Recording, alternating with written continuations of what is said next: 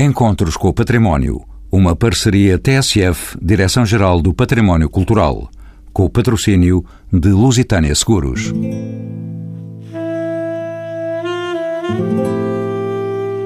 A troca de bens e serviços, a troco de outros bens ou serviços de maior ou menor valor, está na base da formação de uma das mais ancestrais formas que a humanidade criou o conceito de comunidade. Desta relação de troca nasceu um termo comum entre as mais variadas comunidades, o comércio, e do comércio nasceu uma das mais antigas formas de comunicação entre os povos. No discurso da história, a procura de bens triviais ou preciosos permitiu que o homem trilhasse novas rotas, estreitando as distâncias e alargando horizontes. E porque o tempo é sábio, na resolução entre a distância e a proximidade, o comércio criou espaços de exposição e aquisição dos bens e serviços, ou, se quisermos, os estabelecimentos comerciais que usualmente designamos por lojas. São convidados deste programa o arquiteto João Paulo Martins, a historiadora Rita Megre, Catarina Portas, antiga jornalista e empresária, e ainda o olicipógrafo José Sarmento de Matos, a quem pergunto pela época em que podemos identificar as primeiras lojas na cidade de Lisboa. Eu, para ser franco, tenho alguma dificuldade em responder com um caráter muito preciso a essa pergunta quer dizer, a, a, ideia de loja que nós temos hoje em dia, eu penso que é qualquer coisa de recente, de finais do século XVIII, quer dizer, é evidente, para mim recente, finais do século XVIII, para outras pessoas, eu costumo às vezes andar a falar com Ulisses, portanto, finais do século XVIII, em que de facto se inicia um pouco o movimento comercial no sentido das lojas. Porque uh, não quer dizer que anteriormente não houvesse, e nós temos, digamos, algumas informações muito dispersas. Havia, com certeza, lojas de vinhos, por exemplo, e depois havia, na, sobretudo na Rua Nova dos Mercadores, grande número de lojas, mas essas lojas estavam quase sempre ligadas a oficinas. Portanto, eh, era eh, uma eh, especialização, a pessoa ia lá, encomendava o trabalho, encomendava o que queria, mas não era propriamente a loja no sentido que nós temos hoje em dia. Quer dizer, isto tanto se aplica aos mais uh, variados produtos, desde a orivesaria, portanto havia sempre a oficina do Orives atrás, que o Orives normalmente não tinha os produtos assim à venda, portanto as coisas eram encomendadas, eram feitas. A mesma coisa com os editores e com os livreiros, não é? Os livreiros tinham as oficinas, normalmente nas traseiras do sítio onde recebiam as pessoas, onde se encomendavam os livros, e, inclusivamente, alguns poderiam ser vendidos. Mas o comércio a esse nível era bastante mais. Eh, era diferente, quer dizer, era diferente porque havia. Os grandes palácios aristocráticos, por exemplo, eram quase autossuficientes, não é?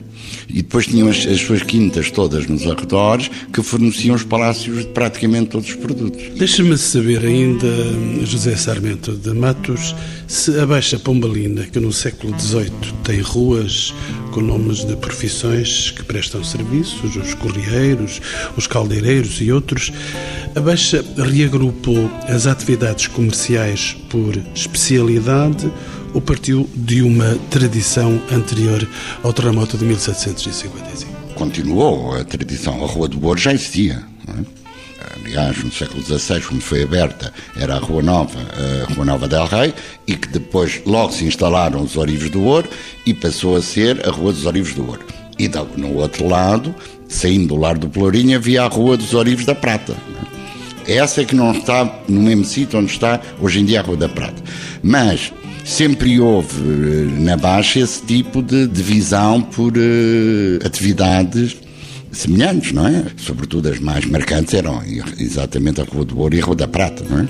Agora, são nomes anteriores ao terremoto. Arquiteto João Paulo Martins, bem-vindo de novo aos encontros com o património, é um reincidente. Mate-me lá essa curiosidade. As novas lojas que vão surgindo pela Lisboa dos séculos XIX e XX mantêm uma localização em zonas históricas ou atuam como dinamizadoras de novas áreas da cidade?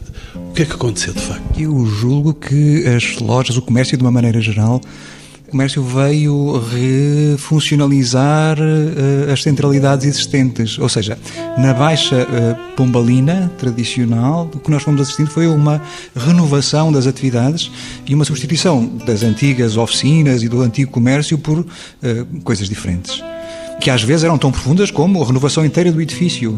As sedes dos bancos e das seguradoras, num determinado período da história desta cidade, foram responsáveis pela substituição integral, não é? de demolição e reconstrução com os, as feições, os estilos do momento, justamente porque o comércio e essas atividades eh, requeriam assim, um adjornamento constante, não é? Uma submissão aos ventos da moda e às uh, vogas que chegavam do estrangeiro. E, portanto, as atividades comerciais foram dando prova da sua vitalidade justamente com essa capacidade de se porem uh, de acordo com os figurinos exteriores e de transformar mais ou menos radicalmente as zonas consolidadas. Arquiteto João Paulo Martins, as lojas de comércio, características do século XIX, conseguiram conviver com a modernidade das lojas e produtos do século XX? Também teremos um pouquinho de tudo, penso eu. De, nos casos, sim, há lojas que se mantêm, que conseguiram justamente ultrapassar o seu momento de fundação e, e manter-se vitais, ativas, eh, concorrenciais. Outras, enfim, foram caindo numa certa rotina, numa certa cristalização de modelos, foram, foram passando de moda, no fundo, foram uh, deixando de saber agradar aos seus potenciais clientes. As pessoas também foram mudando da área de, da cidade, ganhando outros hábitos, enfim, foram surgindo outros centros de atividade e de economia noutros pontos do, do território e muitas vezes não foi possível resistir. Agora, às vezes há belas surpresas que vamos encontrando pela cidade fora de pequenas joias que sobram ainda desses tempos uh, muito remotos. Enfim, não tão remotos como atrás do século XVIII, se calhar, mas, uh, mas sim, há, há, coisas que se mantêm. João Paulo, diga-me na sua condição de arquiteto, no percurso da arquitetura portuguesa do século XIX e do século XX, houve arquitetos e artistas plásticos especializados na concepção de espaços comerciais. Sim, especializados. Eu diria que alguns deles tiveram uma grande atividade, uma grande intensidade de atividade projetual em espaços comerciais numa determinada fase da sua carreira. Estou a pensar, por exemplo, no caso do arquiteto Francisco Conceição Silva ou do arquiteto uh, Keilo Amaral, que em determinados períodos tiveram sucessivas encomendas de espaços comerciais, de lojas, na Baixa sobretudo. Eles eram verdadeiros especialistas e isso lhes permitiu ganhar uma segurança, ganhar uh, experiência, experimentar uh, soluções e modos de fazer, a sua linguagem pessoal. E isso foi importantíssimo para assegurarem a sua posição também na história da arquitetura portuguesa. Porque, de facto, os espaços comerciais têm esta capacidade. São pequenas intervenções em escala, muitas vezes, e permitem uh, aos arquitetos experimentar coisas com pequenos investimentos da parte dos seus encomendadores, experimentar coisas, dizia eu, que de outro modo não seriam tão fáceis. Rita Mecker, bem-vinda também aos encontros com o património. É técnica do Departamento de Património Cultural da Câmara de Lisboa, como sabemos. Estas lojas com história de que estamos a falar encontram-se muitas vezes associadas a uma boa prática arquitetónica e incorporam um património móvel de interesse relevante. Quem são, Rita Mecra? Os comerciantes que chamam a arquitetura e o design às suas lojas. Nós temos uh, grandes exemplos de lojas, umas que ainda se mantêm até com a mesma ocupação, outras que foram alterando os seus usos, em que de facto nós verificamos que há uma grande preocupação ao nível da concepção do espaço da loja, da parte decorativa, do mobiliário, da maneira como os produtos eram expostos e muitas delas perduraram até hoje. Um dos problemas que de facto nós temos hoje em dia, e eu aqui falo um bocadinho também na minha prática do trabalho que sobretudo desenvolvi enquanto fui técnica da gestão urbanística, é o problema de facto que o arquiteto falou, de muitas vezes os usos. Eh, por circunstâncias várias, eh, as lojas vão até à falência, muitas vezes, não é? Mas mantêm de facto espaços com uma riqueza decorativa que era importante manter. E aqui o grande problema que se coloca atualmente, de facto, é fazer com que as pessoas percebam o valor daqueles espaços, daquele mobiliário, daquelas artes decorativas, como estuque, como pinturas em tetos e paredes, e como um, novo uso pode ser perfeitamente compatível com a manutenção daquele espaço. É um problema que se coloca muito, porque no caso das multinacionais tem aqueles programas tipo que depois não, não se encaixam naquelas lojas. Eu posso lhe dar o exemplo do Ramiro Leão. Foi um caso que eu acompanhei, assisti ao edifício a ser demolido e uma das coisas era porque a Benetton tinha um modelo expositivo que não era compatível com a espacialidade e com, portanto, com a parte decorativa daquela loja, não é? Rita, uma outra questão é a localização da tipologia de lojas caracterizaram social e economicamente os clientes lisboetas? Que zonas da cidade fizeram a distinção, ou seja, a diferença? Daquilo que eu sei, eh, abaixo Chiado porque nós encontramos algumas lojas noutras zonas da cidade, mas são coisas muito mais esporádicas. Eu penso, eh, estou a pensar em, em, lojas de final do século XIX, princípio do século XX, sobretudo a Baixa e, o Chiado, sim. José Sarmento de Matos, numa perspectiva patrimonial, que lojas do comércio de Lisboa são incontornáveis na história da cidade? São marcas distintivas e raras. Uh, tenho com certeza uma resposta do olicipógrafo que está aqui ao meu lado. Não lhe vou fazer uma caracterização das lojas todas, mas vou chamar a atenção para uma com a qual eu tive uma relação de trabalho. Eu estava aqui no património quando surgiu uh, o projeto de transformação de todo o edifício ali na rua Garrett e, e de repente eu chamei a atenção para uma loja que lá estava, que era a Gardenia, e foi a primeira loja classificada. E foi nos anos 70. Eu era um jovem uh, técnico desta casa e fiz o primeiro projeto, a primeira proposta de classificação de uma loja uh, em Lisboa. Penso eu que foi o primeiro, não sei, também não, não quero puxar uh, dos galões. Há realmente um momento eh, na história de Lisboa em relação ao comércio, que é o plano da Baixa. O plano da Baixa é pensado já numa dimensão comercial. E, portanto, já, já nos textos, eh, todos os, o, o resto de chão era sempre destinado a comércio. E há uma, uma história extremamente curiosa. Por exemplo, no Passo da Ribeira havia o Pátio da Capela, onde no pátio da capela vendiam-se coisas pequenas, eh, uma série de linhas, eh, etc, etc. E eram conhecidos pelos capelistas, porque estavam no pátio da capela. A seguir ao terremoto, os capelistas passaram para a Rua do Comércio, que passou a chamar-se a Rua dos Capelistas. O mesmo se passou com eh, os algibebes. Os algibebes eram os vendedores de pano das chitas. Durante imenso tempo, e isso agora, quando fiz o livro do Banco de Portugal, a parte daqueles prédios eram ocupados por algibebes. Mas não eram só ocupados, eles moravam por cima. Moravam nos andares eh, por cima. E, durante algum tempo, a Rua de São Julião, parte dela, não toda, era conhecida por Rua dos Algibebes, que hoje em dia é uma coisa que ninguém sabe o que é um algibebe. Portanto, a grande viragem cultural, digamos, de, na prática da cidade, provém, decorre do plano de reconstrução da Baixa, apesar de algumas dessas eh, já virem de tempos anteriores, como o caso, por exemplo, dos livreiros no Chiado. Não é? Os livreiros no Chiado, o próprio nome Chiado vem de um senhor Chiado que tinha uma loja naquele sítio, é? uma loja de vinhos.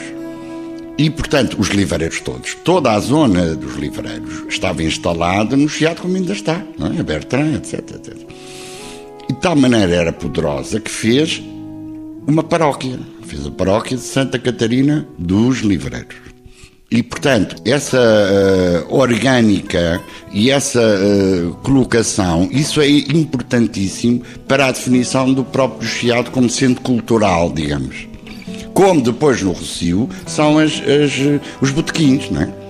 E que transformam o Rocio na zona de comunicação, de, de, vai ter os seus, as suas figuras, a principal é o Bocage, não é? Portanto, eh, todo esse eh, universo já nessa altura vive entre o Rocio, onde estão os poetas, onde estão isto, onde estão os valdevinos, onde estão os, os mal comportados, onde estão toda essa gente, naqueles botequins todos, o que é o botequim das Parras, e depois eh, subiam a Rua do Carmo e depois tinha toda a zona onde ia comprar os livros, ou comprar ou ver. Rita Maker, volto a si, está nessa área profissional. Há por parte da Câmara Municipal de Lisboa um levantamento de estabelecimentos comerciais que contribuam para o enriquecimento patrimonial da cidade. A Câmara já o fez? Sim, já o fez. Por exemplo, no caso da Baixa, o plano de salvaguarda da Baixa integra no anexo 2 do regulamento uma lista de lojas que eles chamam lojas históricas e emblemáticas. Portanto, eles incluem 57 lojas nesse inventário. Portanto, supostamente, pelo menos essas deveriam estar protegidas pelo regulamento do plano. E não estão? Eu aqui não sei, corro o perigo de ser um bocadinho politicamente incorreta, mas o problema, e é um problema que é transversal, que não se passa só com as lojas, passa-se ao nível do, do, edificado em geral, é que entre os regulamentos que são protetores, muitas vezes, do património, e depois a prática, há aqui qualquer coisa que se perde. Não lhe sei explicar bem porquê, mas mas muitas vezes os edifícios estão protegidos, eles estão classificados, não é? Há lojas que, aliás, porque toda a baixa está classificada. Não há respostas politicamente incorretas, poderá haver perguntas politicamente incorretas. João Paulo Martins, como sabe e todos sabemos, que a partir de finais dos anos 80 se verificou uma proliferação de centros comerciais e hipermercados a ameaçar o comércio tradicional. João Paulo Martins, é possível perpetuar espaços como drogarias, retrosarias, charcutarias, quando a prática corrente dos últimos anos levanta áreas comerciais incaracterísticas? O problema é muito profundo, vasto, tem uh, ramificações na nossa economia e no, no nosso sistema de decisão política e de gestão dos territórios muito complexas, essas ramificações. De facto, há uma tendência que se verifica neste país e que é essa que disse, não é? Da construção de grandes complexos comerciais centralizados, com muitas lojas diferenciadas, sobretudo nas periferias da cidade, onde só se acede de automóvel, de propriedade privada, todas elas, não é? no seu conjunto, geridas de uma maneira integrada, etc., que dão um aparente conforto aos seus uh, utilizadores, vai-se de automóvel, temos ar-condicionado, estamos protegidos de tudo, do, do mau tempo.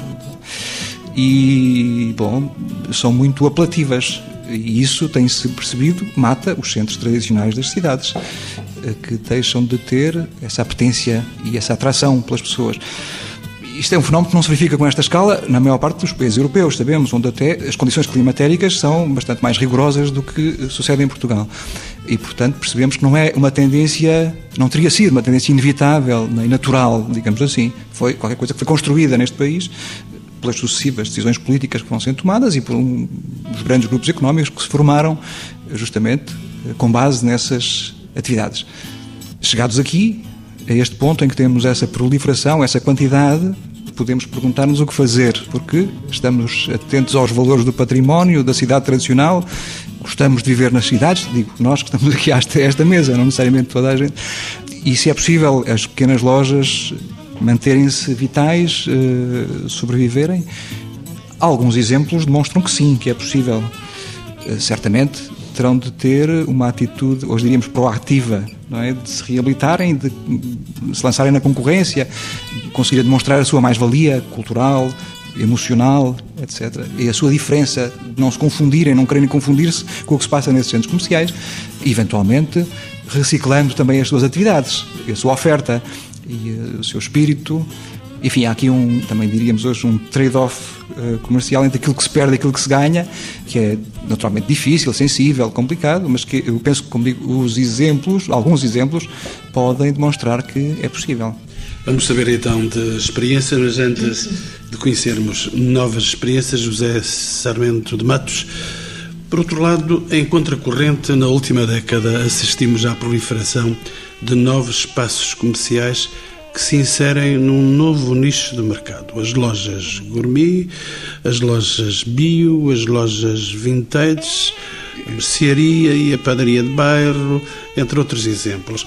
Esta outra forma de fazer comércio surge por rejeição à fórmula já avançada, já instalada, como estávamos a falar, dos centros comerciais, dos hipermercados, ou trata-se apenas de uma nova fórmula de marketing comercial? Claro que é uma nova forma de marketing comercial, mas também significa eh, não só uma especialização, mas que a própria procura se modificou completamente.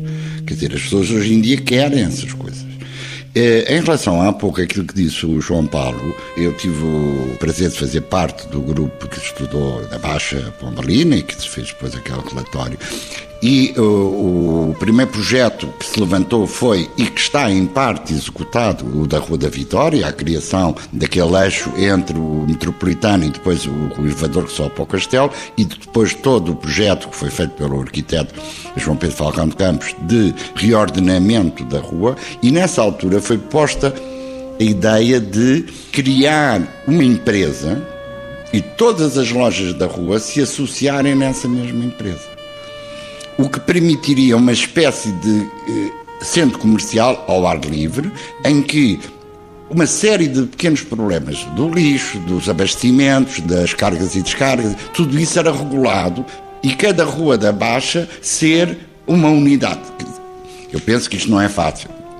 E com a própria mentalidade de grande parte dos comerciantes da Baixa. É? Mas é uma, é uma, uma forma de, digamos, ir buscar aquilo que de positivo para o comerciante pode ter o centro comercial e aplicá-lo numa zona em que as pessoas não estão habituadas a isso. Quer dizer, é o senhor da loja ao lado, quer dizer, inclusivamente, algumas delas podê-las abrir por dentro e podê-las pôr em comunicação por dentro. Isso foi muito debatido e muito conversado na altura e chegaram-se a fazer alguns estudos nesse sentido, no sentido de o projeto pioneiro, que não sei, houve alguma alteração evidente na Rua da Vitória, mas o, a, a, ideia era, era um pouco essa. A ideia era a criação, o Centro Comercial Vitória, não é?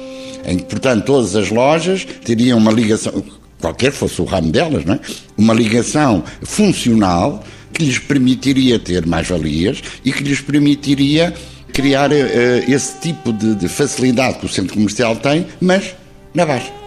Uma nova participante no programa, já anunciada, Catarina Portas, antiga jornalista e agora empresária. Bem-vinda aos encontros com o património. As lojas A Vida Portuguesa tornaram-se numa referência incontornável como exemplo de lojas que recuperaram marcas tradicionais praticamente extintas em espaços por vezes degradados, mas de grande efeito cênico e espacial. Como se realizou este processo? Pode contar-nos essa sua experiência muito pessoal, já pelo menos com 10 anos. Sim, foi há exatamente 10 anos que eu comecei a fazer uma investigação sobre marcas antigas portuguesas. Percebi que havia muitas delas que estavam a desaparecer a uma velocidade incrível nessa altura e pensei, a minha experiência dizia-me que noutros países, ou sei lá, estou a pensar em França, em Itália, as pessoas estimam as suas marcas antigas e era uma coisa que eu não via muito acontecer em Portugal. E pus-me a investigar essas histórias, apaixonei-me pelas histórias desses produtos e resolvi um bocadinho como desafio tentar apresentar esses produtos a uma nova geração, a um outro público que não os conhecia. Uma das razões porque, por exemplo, as gerações mais novas não os conheciam é porque o comércio mudou muito nas últimas décadas. Ou seja, Há bocado falava-se aqui dos hipermercados ou ah, dos centros comerciais, e é verdade que os anos 80 e os anos 90 foram pródigos nesse novo tipo de comércio e os hábitos comerciais das pessoas mudaram muito. E daí vermos, por exemplo, muito do comércio local a fechar e o que acontece também é que muitas, por exemplo, destas marcas mais tradicionais, ou pelo seu tamanho, ou o perfil destes novos gigantes do comércio não interessavam nessas prateleiras e, portanto, estavam cada vez mais arredados dos olhos das pessoas e as pessoas achavam mesmo que eles tinham desaparecido e, na realidade, não tinham, continuavam a existir. E, portanto, o meu desafio foi esse. Eu, na altura, comecei por vender, associá-los tematicamente e vendê-los em caixas, sobretudo em lojas de design achei que era uma boa maneira de as mostrar de outra forma. Depois, quando quis abrir uma loja, dois anos depois de ter começado, andei à procura em muitos sítios, basicamente ali entre o bairro Alto e o Chiado, e na altura alguém me falou de uma loja que estava fechada há muitos anos. Na realidade não era uma loja, nunca foi uma loja. O sítio onde nós estamos hoje, na Rua Anchieta, mesmo paredes meias com a Bertrand, tinha sido um armazém, um armazém de uma loja, essa sim, que ainda lá está com a sua placa, a David e David, ao lado da brasileira. Hoje em dia é uma loja da Sisley, uma marca que pertence ao grupo Benetton. Onde, aliás, já saíram os armários e já voltaram a entrar por eh, insistência da Câmara Municipal de Lisboa, é bom que se diga isso. Este armazém, quando eu o descobri, basicamente tinha lá três empresas mortas juntas. Ou seja, tinha sido um armazém dos Davids, dos dois irmãos Davids, que eram dois irmãos gêmeos, acho que bastante feios, segundo me disseram. Não eram propriamente muito belos, mas vendiam produtos de beleza. e, hum, e, portanto, ali tinha sido o armazém deles desde a, a fundação da loja, em 1904. E, aliás, estavam lá os livros de razão do início dos Davids, ainda lá estão onde está, por exemplo, o preço da pedra preta, que está ainda na fachada a dizer David e David, está lá o preço da pedra e o preço da gravação do nome da loja, ainda nesses, nesses livros, que eu costumo mostrar uma, uma vez por ano. Eu faço sempre um passeio para o Centro Nacional de Cultura, uma visita guiada à loja, onde mostro, aliás, essas coisas e outras extraordinárias que lá encontramos, como as fichas de cliente, por exemplo, da Beatriz Costa, ou da primeira dona da loja das meias, por exemplo, que também era cliente dos Davids e outras coisas que tais. E, portanto, era uma loja, tinha essa dos Davids, depois tinha os restos de uma loja do proprietário, da família do proprietário do prédio onde está, que era uma loja de brinquedos, na Baixa, e tinha outra empresa de material elétrico lá tinha estado também. E, portanto, eu quando lá entrei, tinha uns armários muito, muito, muito bonitos na primeira sala, a quantidade de lixo era gigante, eh, eu nem percebi que tinha um balcão a primeira vez que lá entrei, que é assim, que é a primeira coisa que se vê hoje em dia quando se entra na loja, e depois as, as, as salas de trás estavam completamente vazias. E, portanto, houve um processo também, e esse processo tem sido muito interessante e tem acontecido também nas, nas outras lojas, que é o mobilar depois este tipo de lojas. Porque isso depois é outra procura, é uma procura que nunca mais acaba. Só para dar um exemplo engraçado, curioso, ali na loja de Lisboa eu andei na altura à procura de móveis antigos para as salas de trás e acabei por encontrar no Porto uns armários com umas portas ogivais de vidro muito bonitas que tinham pertencido a uma farmácia na Rua das Portas de Santo Antão. Estavam nas traseiras dessa farmácia. E eu comprei metade deles no Porto e eu queria mais armários. E a pessoa que nos vendeu no Porto disse: Hum, ah, você quer mais? Então, olha, vou-lhe dizer onde é que está a outra metade. Estão em Fátima. Vá lá buscá-los. E a verdade é que eu trouxe os armários, uns do Porto, outros de Fátima, e voltei a juntar aquela farmácia de Lisboa ali na Rua Anchieta. Catarina, uma outra vertente da nossa conversa e da sua presença aqui neste programa, muitas hum, das marcas de que falamos foram criadas no início ou em meados do século XX. Houve alguma conotação negativa, pergunto, pelo facto de poderem ser eh, de alguma forma associados ao antigo regime ou a adesão do público foi imediata? Como é que tudo se passou? Foi muito engraçado, porque as pessoas primeiro, as primeiras, quando a loja abriu, nas primeiras semanas, nos primeiros meses, as pessoas entravam na loja e perguntavam: Mas isto é uma loja ou isto é um museu? E a seguir perguntavam: Mas estes pacotes têm alguma coisa lá dentro? E depois ainda perguntavam: Mas está dentro do prazo de validade? E portanto nós dizemos: Não, não, tudo o que aqui vendemos está dentro do prazo de validade, não se preocupe. Mas eh, sim, no início houve um bocadinho. Também houve isso, também houve essa reação e é normal. Agora, eh, isso também é um dos, eh, dos motivos de curiosidade pelas histórias destas fábricas e destes produtos. Porque, por exemplo, ao longo da produção de uma fábrica como a, a Perfumaria Confiança, fundada em finais do século XIX em Braga, a Confiança tanto fez sabonetes monárquicos, como fez sabonetes republicanos, como fez o sabonete da Exposição do Mundo Português e fez o sabonete da Pensão Grande La Vila Morena. É possível contar a história de Portugal em rótulos de sabonetes não só pelo seu tema, mas também nos anos a seguir à guerra ou durante a guerra, o normalmente tem menos cores, já não tem as purpurinas, já não tem a temática, torna-se uma temática muito mais uh, portuguesa. Uh, no início das fábricas de sabonetes, por exemplo, a finais do século XIX e início do século XX, praticamente todos os produtos eram rotulados em francês, como se fossem feitos em França porque se não fossem franceses não, não eram produtos de luxo e não se vendiam. Mas só há bocadinho, esqueci-me um bocadinho, na resposta à última pergunta, eu quando fui procurar aquele espaço antigo para loja, um dos motivos foi eu queria provar que era possível fazer uma loja de sucesso no espaço de uma loja antiga sem a destruir toda e sem a transformar num caixotinho branco com luzes embutidas. E acho que provei isso. E depois disso comecei a ver uh, aparecer também muito mais espaços menos. Uh, menos estragados.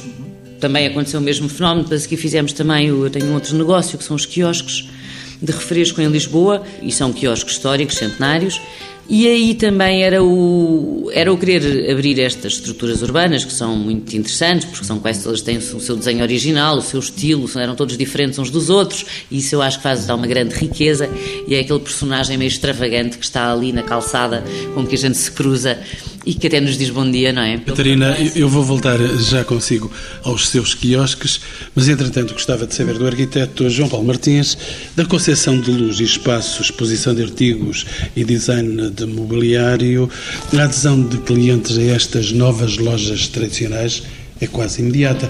Pergunto se o risco arquitetónico e o design são imprescindíveis ao sucesso do comércio arquiteto João Paulo Martins. Imprescindíveis, não sei se são. A arquitetura e o design são como a vida. As pessoas uh, sabem viver, não é? E, e, sabem respirar e sabem fazer o seu dia a dia, o seu cotidiano. Trata-se de de atividades como tantas outras.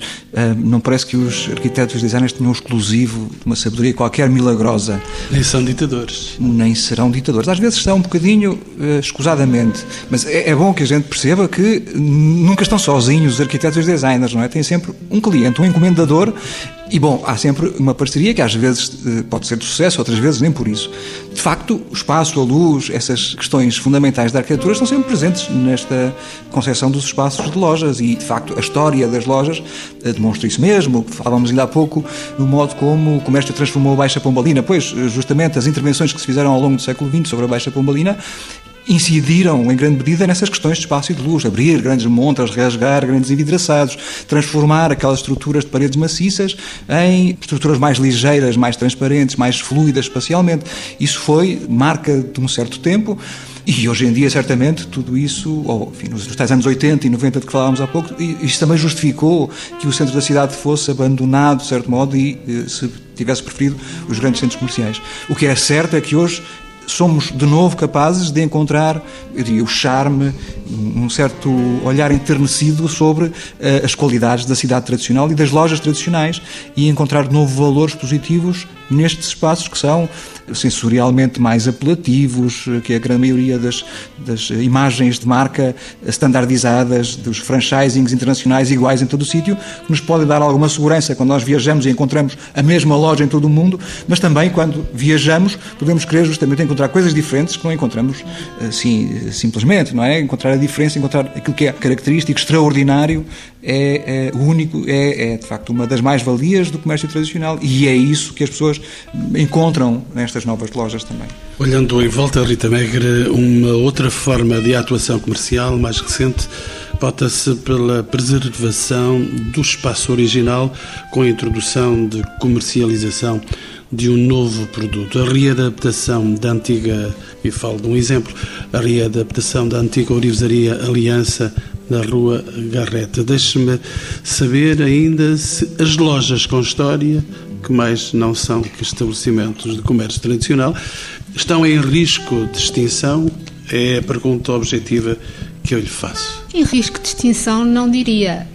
O caso da, da Orivesaria Aliança é de facto um caso muito feliz. Eu fiz uma vistoria à loja quando ela estava praticamente a fechar, portanto, e fez um levantamento todo o mobiliário exatamente para que não acontecesse aquilo que aconteceu na David e David uns anos antes, em que a Câmara teve que pôr o proprietário em tribunal, a obra teve que ser embargada porque eles estavam a retirar os móveis todos e, portanto, depois alguns não os conseguimos sequer salvaguardar. Porque estas lojas, quando são inventariadas, são inventariadas não é só o espaço arquitetónico, mas é também o mobiliário porque muitas destas lojas da Baixa faziam parte do inventário municipal do património do Plano Diretor Municipal de 1994. No caso, por exemplo, de, de facto da, da Divida David, nós tivemos que fazer uma informação a explicar que o que estava inventariado era, era a loja no seu conjunto. Portanto, o espaço arquitetónico, com toda a decoração, que possa ter pinturas, estuque, etc., e o mobiliário de época. O caso da vida portuguesa foi um caso, eu posso aqui dizer, fantástico, porque eu antes de, conheci o espaço, provavelmente antes da Catarina, porque fiz uma vistoria ao edifício em 2004 e conheci aquele espaço que eu não conhecia. Portanto, ele estava fechado, nós íamos para o prédio porque o prédio ia sofrer obras, obras de ampliação, estava só, portanto, estava vazio, tinha só um cabeleireiro no primeiro andar. Entretanto, a porta estava fechada, pedimos para ver e quando entramos foi uma surpresa assim completa. E na altura, quando se fez a informação técnica, uma das coisas que chamou a atenção foi exatamente para a necessidade de apresentar um projeto para aquele espaço que contemplasse a manutenção de todo aquele mobiliário e todas aquelas peças, inclusivamente, eu não sei se a Catarina depois quando foi lá ainda encontrou, eu, aliás, eu tenho comigo alguns exemplares de caixas, de rótulos, de rótulos etc., essas coisas todas que estavam lá atrás. Desse. E portanto, foi um dos casos em que se prova que não é preciso destruir, parcial ou completamente, para que não sejam criados negócios que são rentáveis. Catarina Portas, volto a si. O crescimento do turismo na cidade de Lisboa levou também à proliferação e requalificação das lojas de souvenir, mas com produtos mais modernos e diversificados. Acha que as lojas da Baixa destinam-se somente aos turistas? Pergunto se os lisboetas ainda frequentam e compram nas lojas tradicionais ando a matutar nesta questão? Olha, e são várias questões juntas sobre as quais eu tenho pensado muito, porque tenho assistido a, a muitos casos. É óbvio que nas zonas mais centrais das cidades, as cidades estão a ficar todas iguais umas às outras. Há algum comércio tradicional. Nós, por um lado, de facto, a Baixa esteve algo decadente nas últimas eh, duas décadas, pelo menos nos anos 80 e 90, e isso preservou muitas lojas antigas. Hoje em dia, com o turismo, eu acho que o turismo é uma oportunidade também para estas lojas.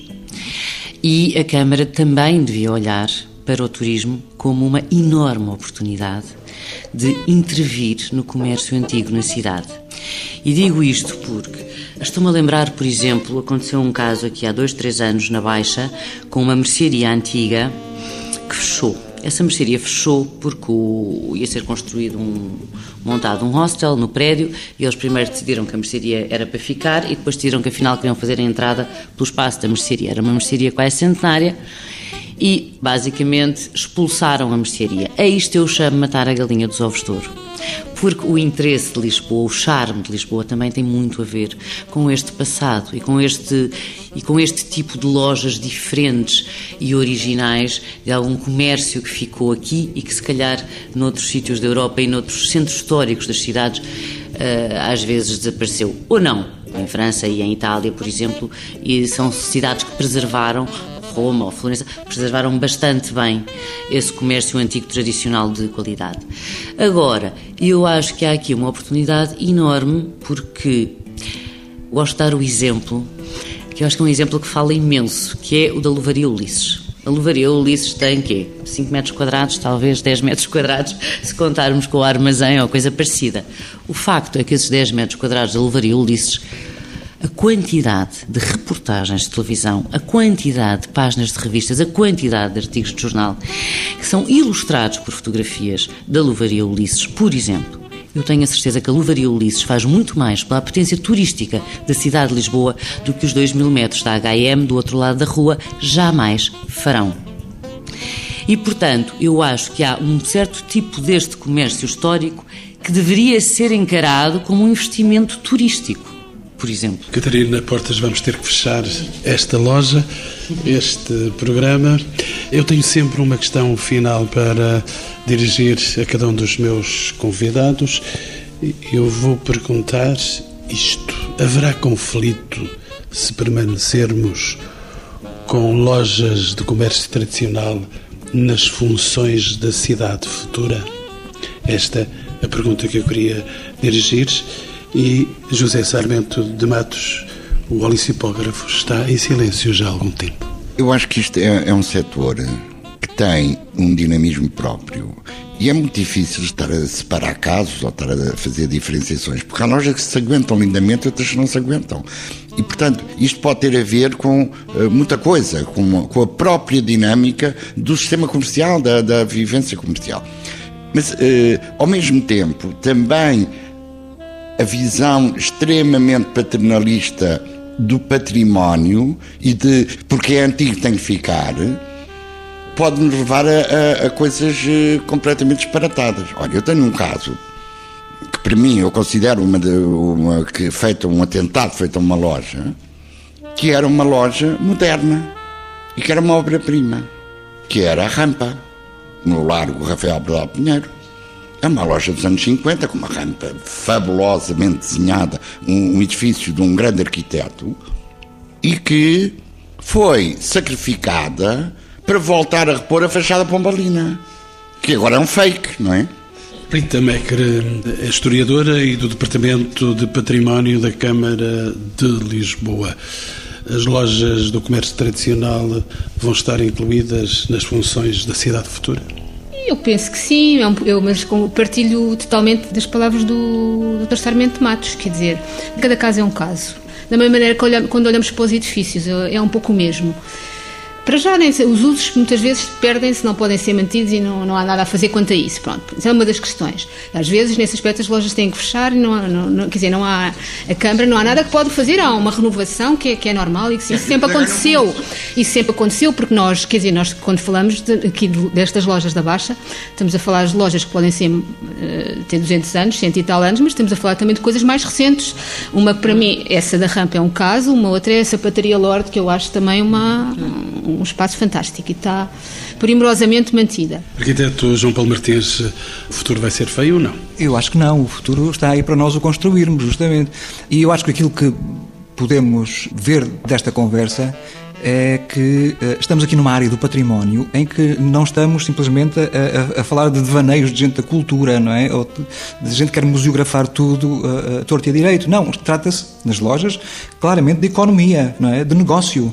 E isso é possível uh, fazê-lo com as lojas tradicionais e no centro da cidade tradicional, como os exemplos recentes têm vindo a demonstrar. Agora, o que é preciso é trabalhar intensamente na construção dessas alternativas de negócio e de futuro. Ou seja, entender o passado como alguma coisa que está viva e que pode ser às vezes precisa de uns eletrochoques, não é? Para uh, voltar à vida, mas é, é preciso profissionalismo, criatividade, algum investimento também, mas também não é necessário sempre investimentos mirabolantes e incomportáveis. E se calhar estamos a trabalhar para nichos e para pequenas comunidades, para uh, uma pequena parcela da população, mas isso pode ser perfeitamente rentável. Eu gostava só de trazer aqui também um exemplo que me parece significativo neste campo, que é o projeto Resto do Chão lançado por jovens arquitetos, que muito recentemente foi premiado pela Fundação Gulbenkian e que decidiram fazer o quê? Fazer um levantamento de espaços devolutos, vazios, arruinados, alguns, nos restos dos chãos de algumas uh, zonas da nossa cidade e que se propõem contornar os, as inércias e contornar um, algumas ideias pré-concebidas para revitalizar esses espaços, colocando-os no mercado de aluguer alternativo, com atividades que são essas de pequenas oficinas, pequenos ateliês, de manufaturas, de jovens criativos ou outra coisa qualquer que sirva, por um lado, as populações residentes nos bairros, porque isso é uma questão também importante. Temos falado muito do turismo, mas as pessoas vivem na cidade. É preciso ter mercearias, farmácias, eh, cafés e que outras coisas mais, e esses espaços podem ser perfeitamente qualificados não é? e ser impulso para renovações mais alargadas, não precisam ser coisas banais ou desqualificadas. Catarina Portas, não vou poder continuar a visitar os teus quiosques, mas vou-lhe dar a última palavra deste programa. Olha, eu acredito muito mais no futuro do comércio local do que no futuro dos centros comerciais. Uh, gigantes e excêntricos à cidade, ao centro da cidade. Porque nós tendencialmente vamos viver mais, uh, tendencialmente vamos usar menos o carro, só isso são duas coisas que tenderão a fazer-nos apreciar muito o comércio perto de casa. E, e, portanto, claro que continuo a acreditar no comércio local e acho que ele tem futuro, absolutamente. Agora, gostava era que o comércio, isso é mais um desejo, não tenho a certeza que isso venha a concretizar-se, eu gostava que as lojas não fossem todas iguais. Esse é o meu grande desejo para o futuro. Mas não sei se vou ter muita sorte, porque de facto as cadeias são cada vez maiores, são cada vez mais poderosas, têm esta obsessão em estar em todo lado. Eu chamo-lhe o comércio obsessivo. e só, de facto, só esse tipo de cadeias e multinacionais, na maior parte, é que têm dinheiro para arrendar lojas ou comprar lojas nas, enfim, nas ruas comerciais mais importantes das cidades. Isso preocupa muito. Isso preocupa-me de facto. Mas também acho que sou otimista, acho que o futuro depende daquilo que nós fizermos, portanto, estamos cá para isso.